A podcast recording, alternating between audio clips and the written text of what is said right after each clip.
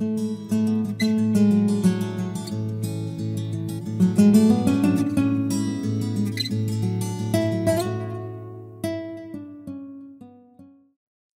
1 Corintios 13, versículo 1 al 5 dice así, si yo hablase lenguas humanas y angélicas y no tengo amor, vengo a ser como metal que resuena o címbalo que retiñe.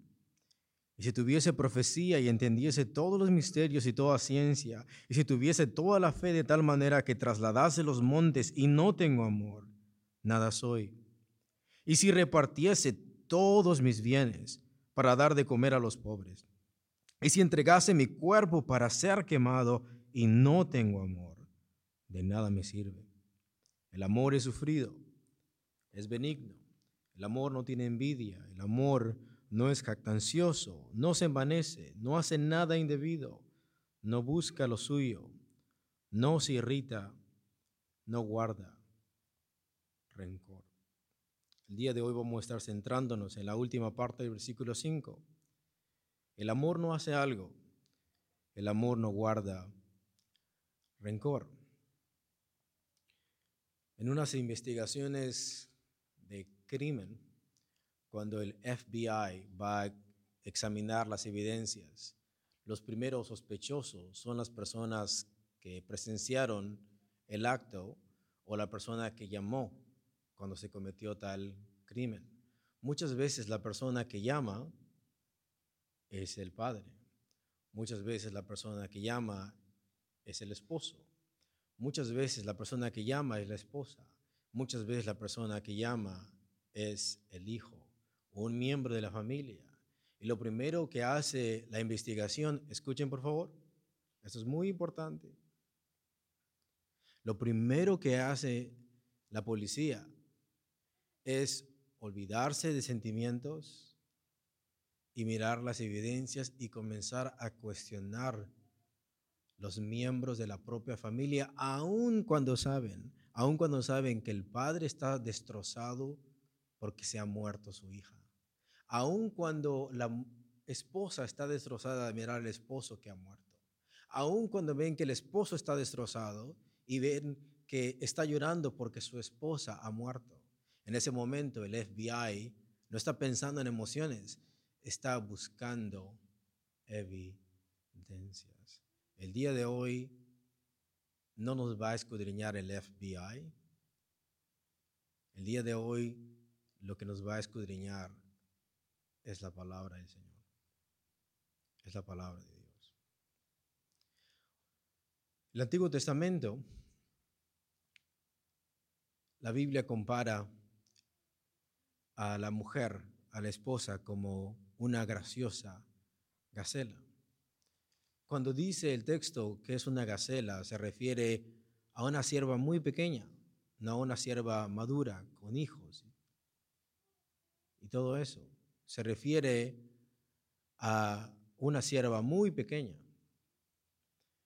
Esas gacelas corren muy rápido y son muy ariscas. Al cualquier sonido rápido, al cualquier sonido fuerte, se espantan. Son muy tímidas, son muy tímidas estas gacelas. Entonces, para que una persona pudiera tomar esa gacela del campo, que esta gacela pequeña ha sido acostumbrada a caminar en riscos y peñascos y a huir todo el tiempo de un depredador. Que un ser humano la pueda tener en su casa y pueda convencer, entrenar su voluntad y su comportamiento arisco y rápido y pueda tenerla segura en su casa y que esa gacela pueda estar segura en los brazos de ese ser humano, se requiere de un extremo tacto, se requiere de un extremo trabajo. It is a wild animal, but very sensitive. Hermoso, wild, and sensitive. y para que ese hombre pueda tomar algo del campo tan arisco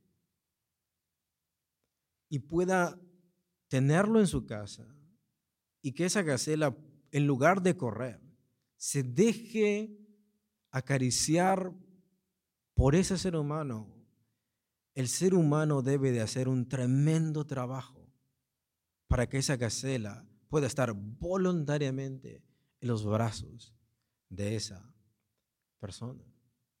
Se requiere la cooperación del hombre y también se requiere la cooperación de la gacela. Ambas cosas. Pero recordemos que la naturaleza de una gacela es correr. La naturaleza de la gacela es estar arisca, es temblar. La naturaleza de la gacela es huir. No confía en nada porque ve a todo como depredadores. Esa es la imagen. Y el esposo debe de ser ese ser humano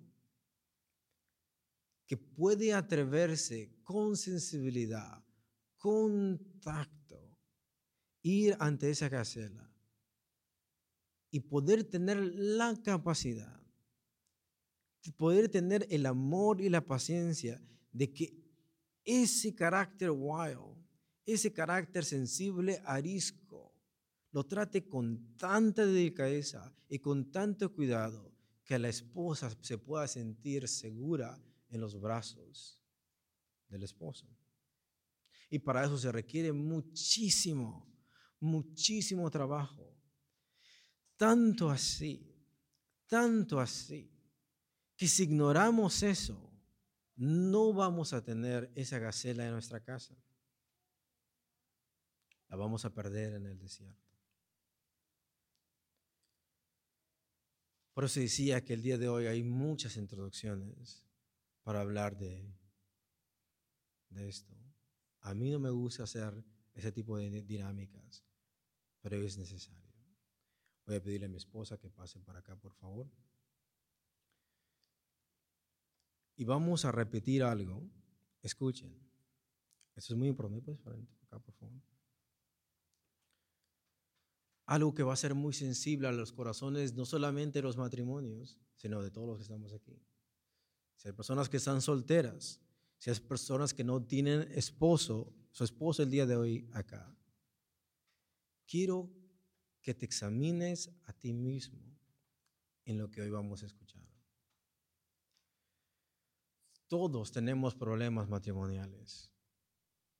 La diferencia entre matrimonio cristiano y el matrimonio mundano no es que no tienen problemas, es que el matrimonio cristiano, en lugar de evitarlos, busca solucionarlos bíblicamente.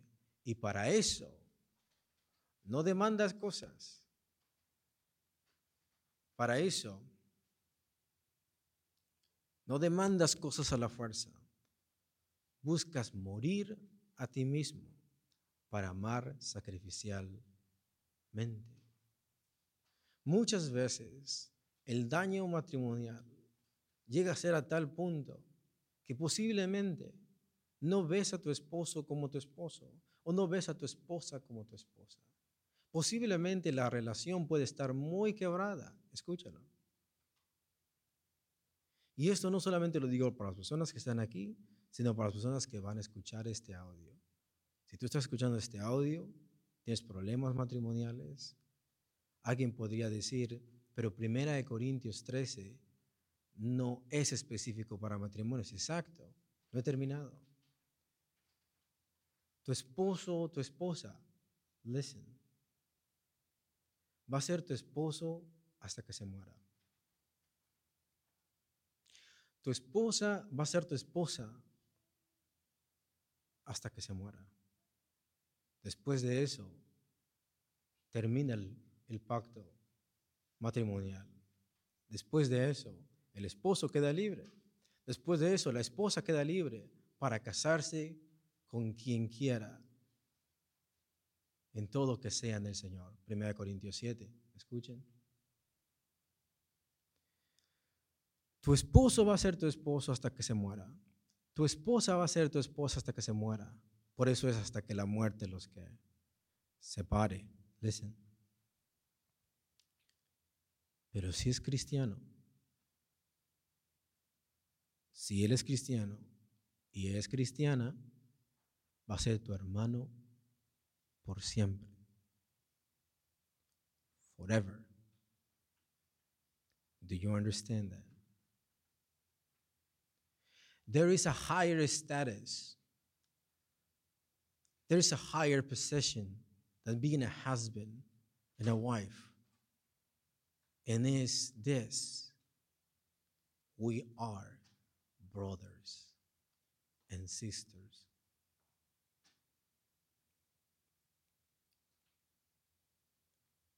Creemos en un mismo Dios y comprados con una misma sangre. Escuchen. Hoy el Espíritu Santo va a poner el dedo, el dedo en la llaga de nuestro corazón, pero es para sanarnos el alma. Para sanarnos el alma. Así es que el día de hoy, si tenemos problemas matrimoniales, si tú tienes problemas con otro hermano, olvídate, olvídate en este momento. Olvídate de que solo es tu esposo, de que solo es tu esposa, lo cual no es. But there is a higher status. Hay un estatus mayor. Y es que somos hermanos que, y hermanas. Voy a pedirle a los matrimonios se tomen de la mano. Escucha, no porque yo lo digo. Ahorita vamos a mirar qué tremendas explicaciones tiene esto. No solo como esposos, no solo como esposas, sino como tú qué. Y cómo tú qué. La pregunta el día de hoy, escúchalo, la pregunta el día de hoy no es si lo ves como esposo como esposa, lo cual si es un pacto lo es. La pregunta el día de hoy es, ¿lo consideras tu hermano y tu hermana? Segundo, no es solamente si lo consideras tu hermano o tu hermana. No es qué es lo que ha hecho contigo o lo que ella ha hecho contra ti o lo que él ha hecho contra ti. Eso no es. Primera Corintios 13 dice, Do you have love? That is the question. La pregunta el día de hoy no es qué es lo que me ha hecho, qué es lo que ella me ha hecho, qué es lo que no me ha hecho y qué es lo que él no ha hecho. La pregunta es, tú tienes amor. Porque si no tengo amor, nada que, nada soy. Entonces, en el nombre del amor de Cristo, quiero que agarras a tu pareja, la mano, por favor, voluntariamente, por amor, por amor, escucha. Y quiero que se miren a los ojos. Esto no es psychology y quiero que digamos algo si es verdad. El día de hoy es el día que se celebra el perdón, pero se celebra el perdón porque hay alguien que nos ha enseñado a perdonar. Es alguien que nos enseñó que es perdón en la cruz. No depende de, no, no depende de las miserias que tu esposo te ha hecho o las miserias que tu esposa te ha hecho. We, we all are sinners. We fail all the time. Todo el tiempo. Escúchalo. Así es que si tú estás tomando la mano de aquella persona que te ha fallado, no es porque se lo merece. Se llama Cristo. Se llama ágape. Y eso es beyond our feelings, beyond problems beyond tribulations, if there is such a thing as love. Vamos a mirarnos a los ojos y vamos a decir, el amor, juntos, el amor, juntos hermanos. Una, dos, tres.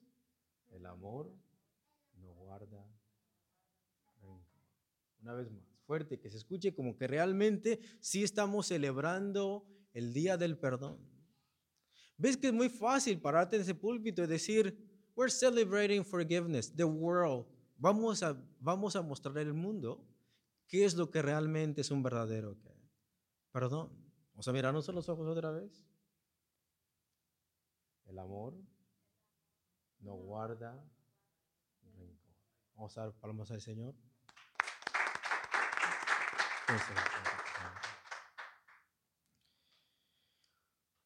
Una señora yo predicándole acerca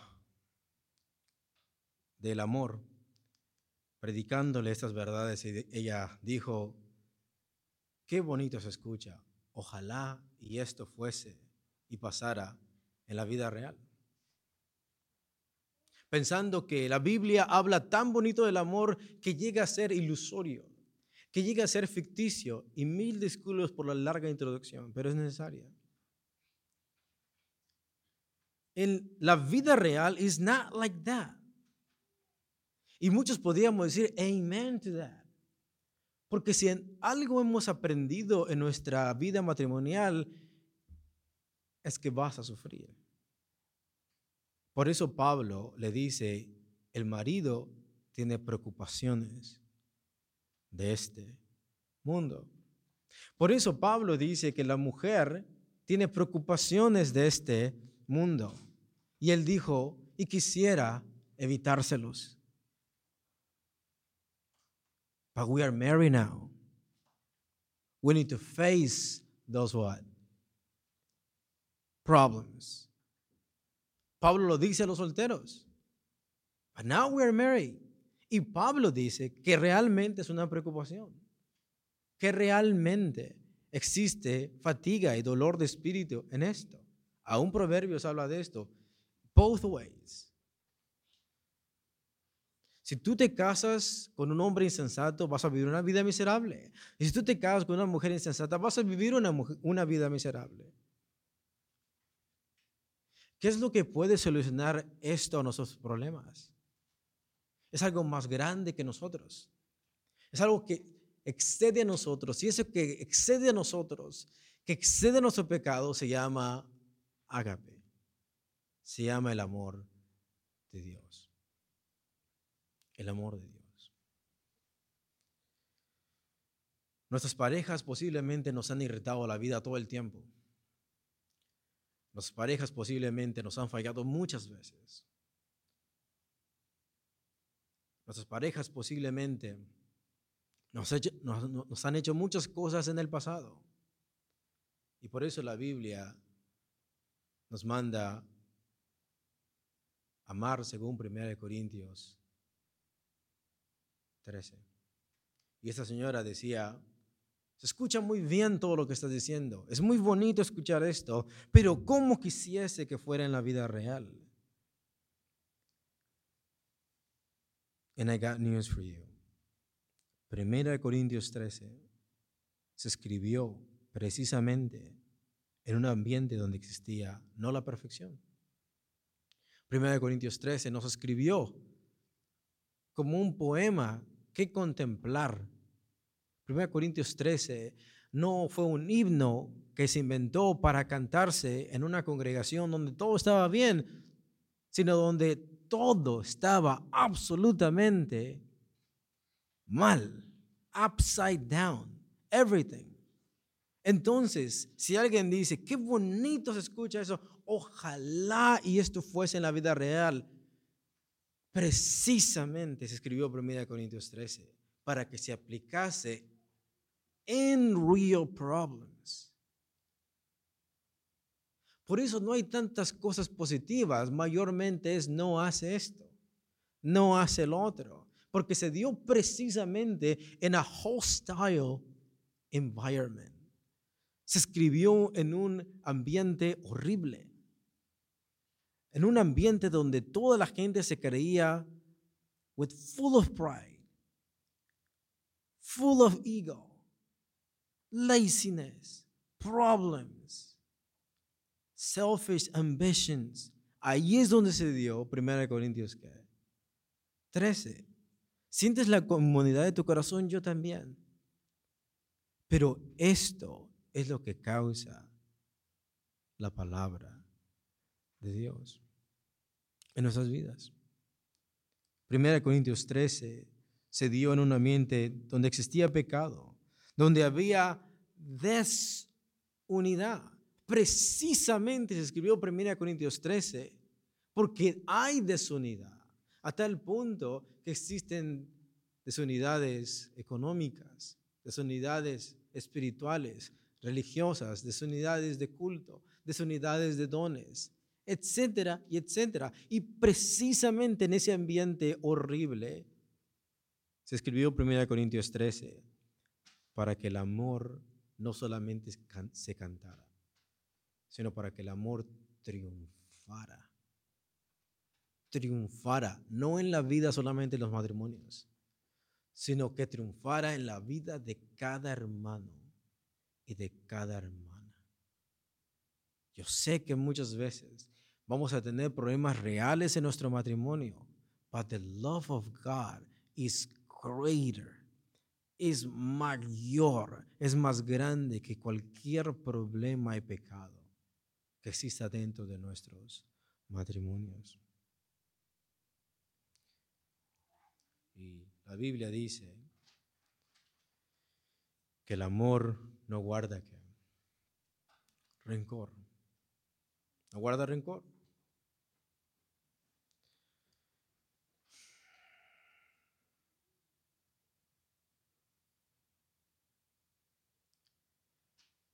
Es difícil preguntarle a un matrimonio quebrado, ¿amas a tu pareja? después de todo lo que te ha hecho? Y la respuesta en nosotros puede llegar a ser un no. Y por eso 1 Corintios 13 no pregunta eso. 1 Corintios 13 no pregunta eso. 1 Corintios 13 dice, si no tengo amor, nada que nada soy. Si hago esto y el otro y no tengo amor, de nada me queda, de nada me sirve. Y por favor, no estemos pensando en la otra persona.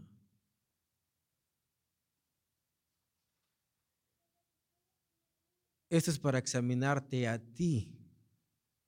Es para examinarme a mí, no a tu pareja no a tu hermana, a tu hermano.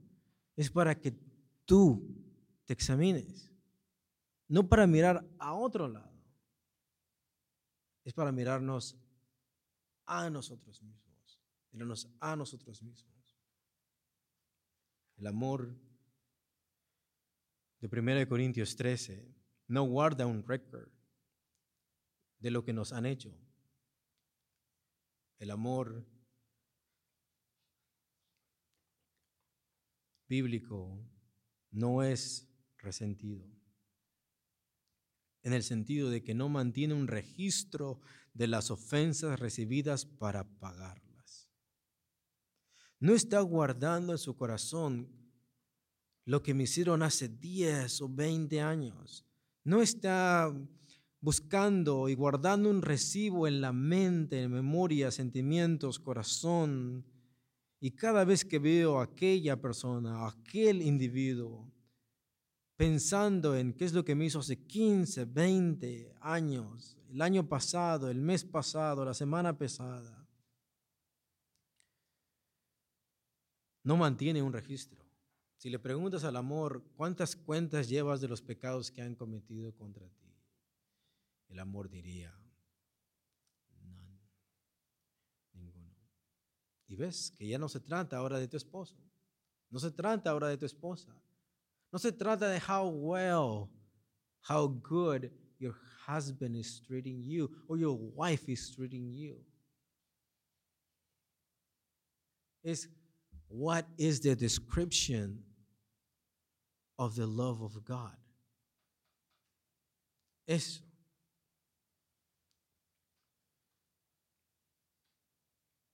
No mantiene un registro de las ofensas recibidas para pagarlas. El amor bíblico no tiene miedo a no ser correspondido. No quiero amar de tal manera porque tengo miedo a no ser correspondido. Cristo amó cuando no le amábamos a, a Él. Nadie buscaba a Dios. Él nos dio vida cuando estabais muertos. Cuando estabais muertos en vuestros delitos y pecados. No es que estabas inexistente, no haciendo nada. Estabas muerto en vuestros delitos y pecados. Él os dio vida. ¿Osará alguno morir por el bueno? Posiblemente. Pero Cristo, aún siendo pecadores, Cristo murió por nosotros. Así es que en esta predicación no quiero que estemos viendo y pensando las pestes y lo que nuestros sentimientos han sido estropeados. En este momento quiero que tengas a alguien en mente que no eres tú, ni es tu esposo, ni es tu esposa, ni es tu pareja, ni es tu hermano, sino que tengas en mente a quién. A Cristo. Su amor No quiero que después de esa predicación haya un meeting matrimonial y comiencen a decir, tú has hecho esto y el otro, porque vamos a contradecir lo que ese texto dice. Este texto no dice, ya que escuchaste esto, eches en cara ahora todo. Dice, no, guarda. Después de este meeting, esa cuenta que tenemos we're gonna erase it all. All. Es así. Es así como se demuestra un verdadero ¿qué? Un verdadero amor.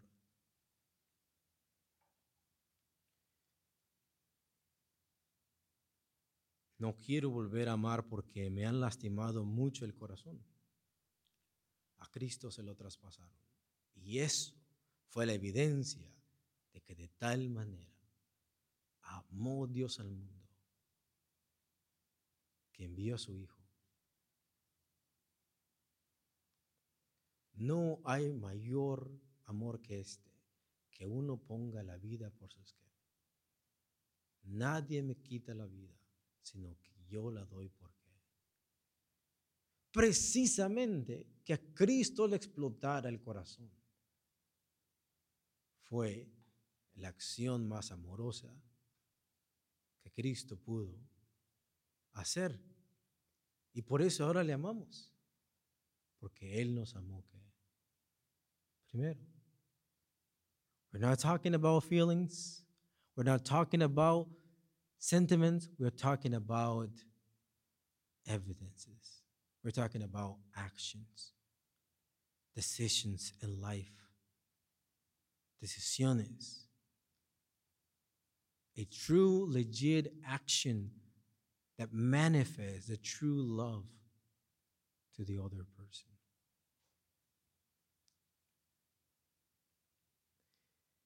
Y lo interesante aquí es que Pablo está haciendo algo black and white. Dentro de nosotros, como humanos, escúchalo. Vamos a tener una catarsis espiritual el día de hoy. This is the opposite of the human fallen nature. Eso es lo opuesto a nuestra naturaleza caída. Dentro de nuestra naturaleza caída, escuchen, seamos sinceros. Just say it because it's true. ¿Ok? ¿Has guardado rencor a tu pareja? ¿Sí o no? ¿Ves? como muchas veces no nos podemos atrever lo que sabemos que es una realidad en nuestros corazones. Si no guardásemos, escúchalo, si no guardásemos rencor a nuestra pareja, escuchen, mírenme por favor. si no guardásemos rencor a, a tu pareja, si tú dices, yo no tengo ningún rencor, yo no soy esto, bla, bla, bla, bla, bla. Primero tú ya estarías en el cielo. Segunda, segunda, si tú dices yo no, si dices tú yo no, then why your marriage is horrible? ¿Por qué?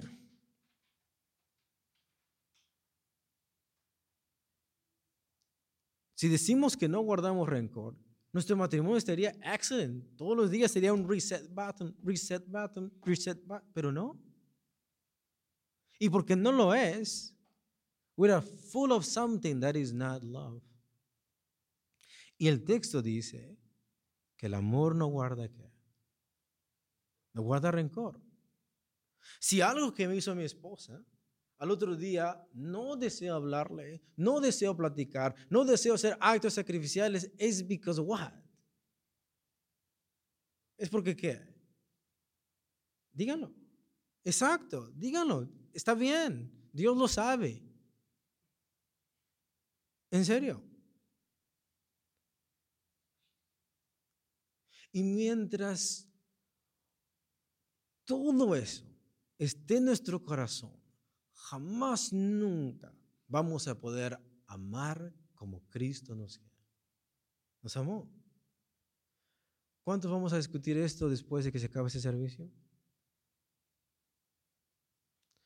¿Cuánto vamos a discutir esto después de que se acabe el servicio, hermanos? Cero, porque el texto dice que no guarda qué. No guarda rencor. Y alguien podría decir, pero no dice que no hables de esto. La pregunta el día de hoy es, ¿hoy vas a borrar todas esas cuentas, sí o no? Y si es así, no hay nada de qué. No hay nada de qué hablar y hay mucho por qué. Hermanos, yo siento que estoy hablándole a piedras el día de hoy. No lo estoy diciendo porque soy inocente. Quiero que el día de hoy realmente el Señor nos hable a través de su palabra. Después de este meeting, después de esa predicación, no hay nada de qué hablar. Si realmente vas a no guardar rencor, no hay nada de qué hablar, pero hay mucho por qué. ¿Todos juntos? Hay mucho por qué. ¿Podemos mirar? Podemos mirar, hermanos. No hay nada que hablar. Hay mucho por qué, hermanos. Vamos a decirlo todos juntos. Hay mucho por hacer. Y ese hacer no es una responsabilidad, ese hacer no es una obligación, es el amor nunca deja de ser. Eso es lo opuesto a nuestra naturaleza caída. Eso es lo opuesto a nuestra carne. Porque en mi carne, I have something against my wife. In your flesh, you have something against your husband. That's the reality. De otra manera, tuviéramos un montón de ateos viviendo felices. Pero, el problema es que no solamente ateos tienen problemas, la religión tiene problemas, los cristianos tienen problemas, a tal punto que fue escrito en 1 Corintios 13, no para el mundo, sino para la iglesia. ¿Lo ves? Es lo opuesto a nuestra carne. This is a punch in our egos. Es algo que expone muchas veces how resentful we are. No solamente con nuestras parejas, sino también con nuestros hermanos. Con las personas que nos tratan mal, pero el amor lo borra qué?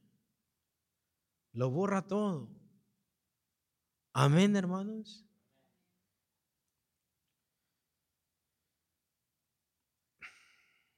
Primera Corintios 13, 5 en una Biblia interlineal, o sea, que copia casi palabra por palabra, así como está del griego al inglés en este caso, dice, it is not rude, it is not self-seeking, it is not easily angered, it keeps no account of wrongs.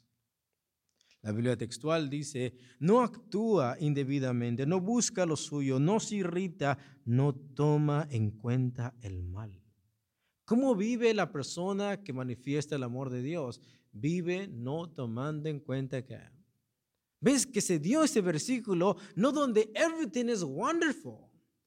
No es donde no se entrega este versículo donde todo está bien, sino donde todo está mal. Tiene que ver con los pecados de otro. Tiene que ver con la mala actitud de otro y en medio de eso el amor no vive contando o tomando en cuenta que el mal. Escucha, no lo hagas porque ya lo estamos haciendo. Si todo el tiempo ves que tu esposa le hace algo mal, you keep track of that. Y luego al otro día, y luego al otro día, ¿cómo vas a mirar a tu esposa en, en un año? ¿Cómo vas a ver a tu esposo en un año? Because you are seeing through something else that is not love.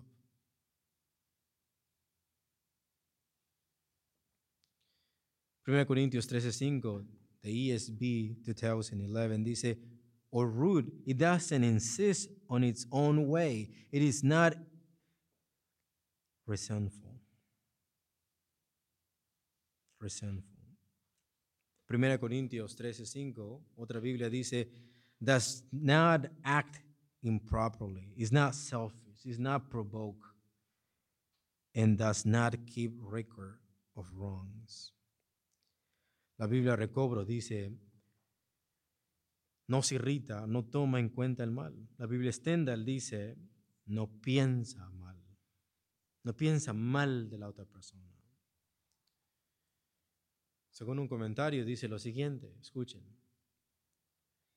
donde hay una disposición continua para encontrar faltas, donde hay una propensión a poner una construcción cruel en todo y a juzgar a las personas con severidad, no hay caridad. Mira, si tú como esposo solamente comienzas a mirar las cosas feas que hace tu esposa, nunca va a haber que Nunca va a haber qué. Nunca va a haber qué, hermanos. Amor. Si todo el tiempo, if you keep track of every single thing que tu esposa hace, nunca va a haber qué. Amor. Porque todo lo ves according to what she is doing what wrong. ¿Y por qué lo ves así? Porque no hay amor. En viceversa. Y yo, escuchen, no estamos hablando de un amor sentimental, estamos hablando de un amor que, bíblico. Pero si tú ves las cosas conforme al amor de Dios, no vas a guardar el récord de cada cosa que hace mal tu esposo o mal tu esposa vas a mirarlo con los lentes de, del amor, de acuerdo a la naturaleza del amor con que Cristo te queda. Que levante la mano aquí, ¿cuántos han pecado? Cristo te ama y murió por ti. ¿Lo ves? Entonces Cristo nos mira con los lentes de qué? Si nos mira con los lentes de su ira, hoy no estuviésemos aquí. Luego, este comentario dice, donde hay una disposición en tu corazón, en tu corazón, olvídate de lo que tu esposo tu esposa ha hecho, lo que tu hermano tu hermana ha hecho contigo. Donde hay una disposición in your heart, en tu corazón, continua para encontrar faltas. O sea,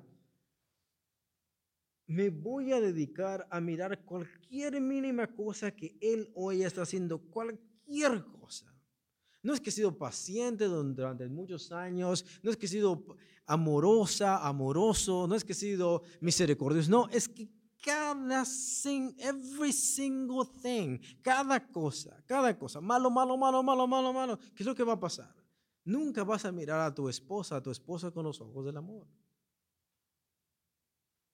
dice, donde hay una propensión a poner una construcción cruel. O sea, la mentalidad es, lo está haciendo mal. lo estás haciendo mal, lo estás haciendo mal. Siempre es mirando las cosas por mal, por mal. Y entonces ya no depende de la otra persona. Es the perspective that you have in your heart and in your mind. And that perspective that you have is because there is something missing. Hay algo que no está en tu corazón. Y Pablo dice que no hay que, no hay amor. Otra vez, no pienses en la otra persona, es algo que tienes que examinarte tú. Es algo que me tengo que examinar yo. Donde hay una propensión a poner una construcción cruel en todo y a juzgar a las personas con severidad.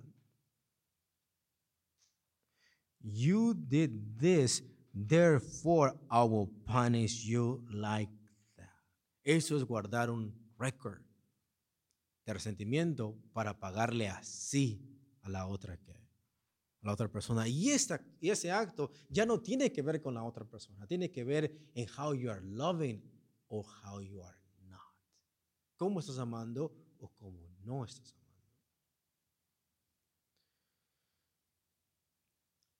Y lo más escalofriante de 1 Corintios 13 es que 1 Corintios 13 no es una definición académica del amor. 1 Corintios 13 no es una definición gramatical como si vas a Google y vas a, Oxford Dictionary o si vas a la Real Academia Española y dices, ¿qué es amor? Es una definición. Acorde to the social construct of people, this is love by definition. Eso no es, 1 Corintios 13 no es una definición académica, no es una definición gramatical, no es la etimología de una palabra es una descripción que manifiesta lo que hace el amor de Dios en la vida práctica de los creyentes. Y lo voy a volver a decir, no es una definición académica, es una descripción. No es una definición, es una description. Es una descripción que manifiesta, que se manifiesta, que manifiesta lo que hace el amor de Dios en la vida práctica de los creyentes. Entonces, el punto de esto es que es una descripción que no solo nos invita a comprender algo, sino a examinar algo. Que nos invita y nos evidencia la falta de amor en nuestro corazón hacia los demás. Quiero que entiendan esto. Esto está describiendo si amas o no. No está definiendo qué es. Está describiendo si hay o no hay amor. Y si esto describe tu corazón, estás amando. Pero si esto no describe tu amor, significa que no hay amor. Aún, aún, aún, si das de comer a los pobres con todo dinero, aún si das tu cuerpo para ser quemado, aún si tienes muchísimos dones, si no hay amor, nada que, nada soy. Cuando no hay amor, todo se encontrará mal de la otra persona. Y cuando hay amor, todo se encontrará y se esperará el bien de la otra persona. Todo lo dispensamos, todo lo justificamos, porque estamos viendo con los lentes de qué? Del amor. Y cuando no hay amor, todo va a ser mal, todo va a ser mal, porque no hay que, no hay amor. Ahora,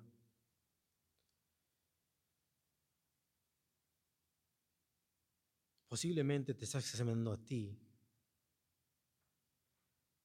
Pero este 1 Corintios 13 no es para examinarte individualmente.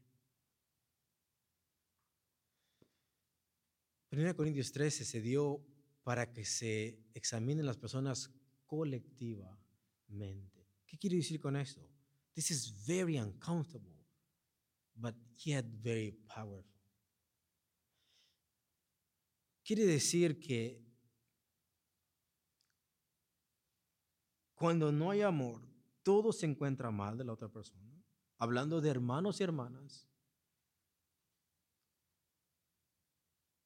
Y tu esposo y tu esposa, si son cristianos, son hermanos. Y cuando hay amor, todo se encontrará y se esperará el bien de la otra persona, pero es mutuo. Es mutuo. That's the key. No es como, ves, yo estoy mal, pero tienes que esperar lo mejor de qué. ¿Sí entiendes esa mentalidad tonta? No es así. Ese texto no está diciendo así. Ese texto no me da el derecho de decir, I'm an ugly husband, I'm a horrible husband, but because God is calling you, woman, to love me, you need to just love me. Es mutuo. Es algo mutuo. Yo no veo las cosas malas y las interpreto mal y todo el tiempo restregártelas en la cara, pero tú tampoco. Es algo mutuo. No es algo que es de one side. Aguántame, pero yo no. Es mutuo. Es algo que se hace recíprocamente y eso es lo difícil, porque muchas veces podemos agarrar este versículo y torcerlo. Y si algo el diablo le gusta hacer es eso. No es como, ¿ves? No tienes que guardar récord, así que me puedo seguir portando mal, pero la Biblia dice que me ames. No, es recíproco. Es tú y yo, no guardamos que un record. Es both. Es all the church together. ¿Lo entienden hermanos o no?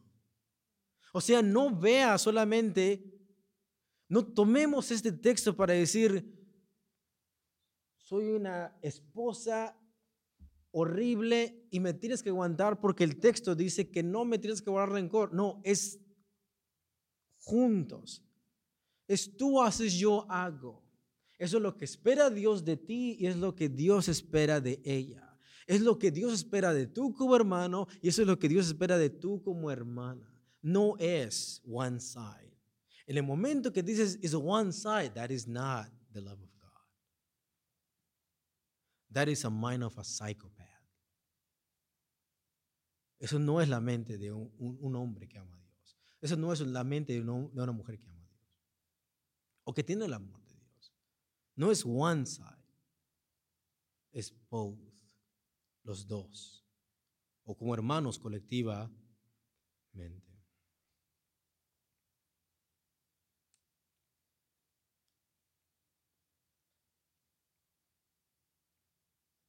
No guarda rencor, no es,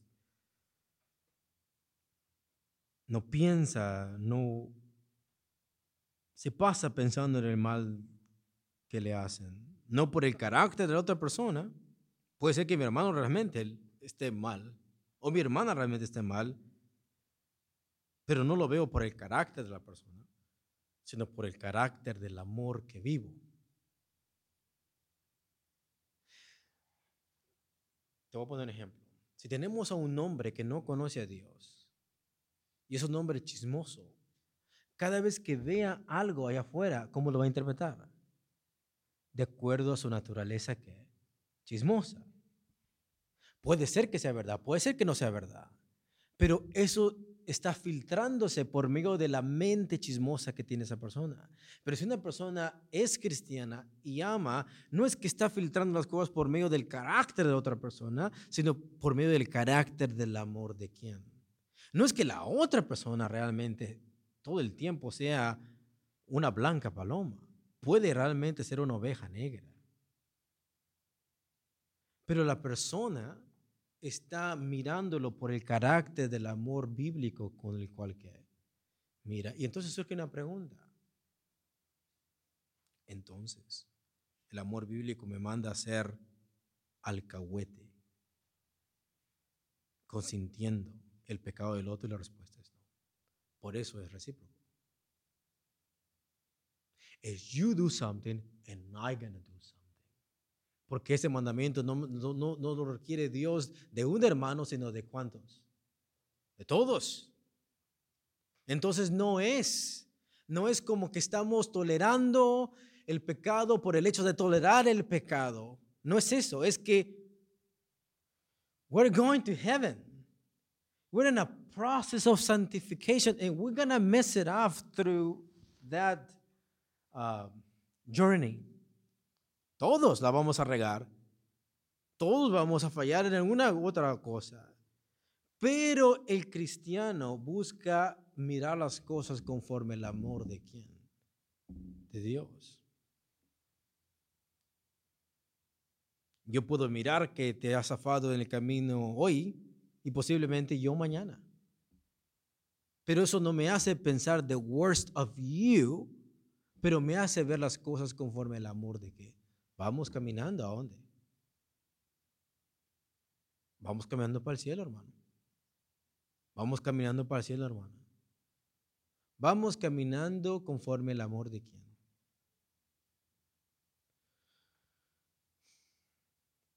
No es por el carácter de la otra persona, sino por el carácter del amor. Tampoco como algo alcahuete. Si alguien no entiende esa palabra, es consentir, mimar el pecado del hermano o la hermana, sino con la perspectiva de amar en el lugar de centrarse en buscar fallas. Tú puedes tener two mindsets, tú puedes tener dos perspectivas. Centrarte en amar, escucha, hazlo. No hay nada que hablar, hay mucho por qué. Mucho por hacer. Mucho por hacer. Hazlo. Si tú te centras en buscar el mal en tu hermano, ¿qué crees? Otra vez. Si tú te centras en encontrar el mal en tu hermana, ¿qué crees? Lo vas a encontrar. ¿Por qué? Thank you very much. Because we're sinners. Hoy posiblemente no te voy a fallar, pero mañana sí.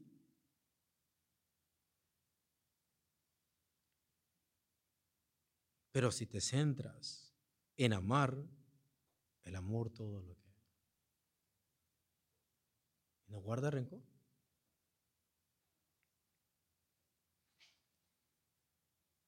No es que estamos mimando el pecado, sino con la perspectiva de amar en el lugar de centrarse en buscar fallas y cada cosa mal. Atribuir siempre malas motivaciones con el fin de condenar y no de rehabilitar. Entonces, el amor no, no es que busca cahuetear el pecado, sino que lo mira con miras de rehabilitar. Quiero que lo veas como un drug addict, como un borracho que vino a los pies de Cristo ¿Tú crees que el otro día va a dejar de tomar cerveza así de la nada? ¿Tú crees que eso va a pasar así? No. Va a haber un proceso, pero es recíproco, pues. No es one side, es hermano y hermana en la congregación, todos. No es aguántame, soy borracho y pecador, pero creo en Cristo y así voy a ir todo el tiempo. Nunca voy a cambiar. That is not the mindset. That is not love. You're not going to heaven. Entonces, el punto es que es recíproco. Se entiende que los dos han creído en Cristo, se entiende que los dos en el amor de Cristo, se entiende que los dos en el Espíritu Santo, porque se dio una iglesia. Se dio una iglesia.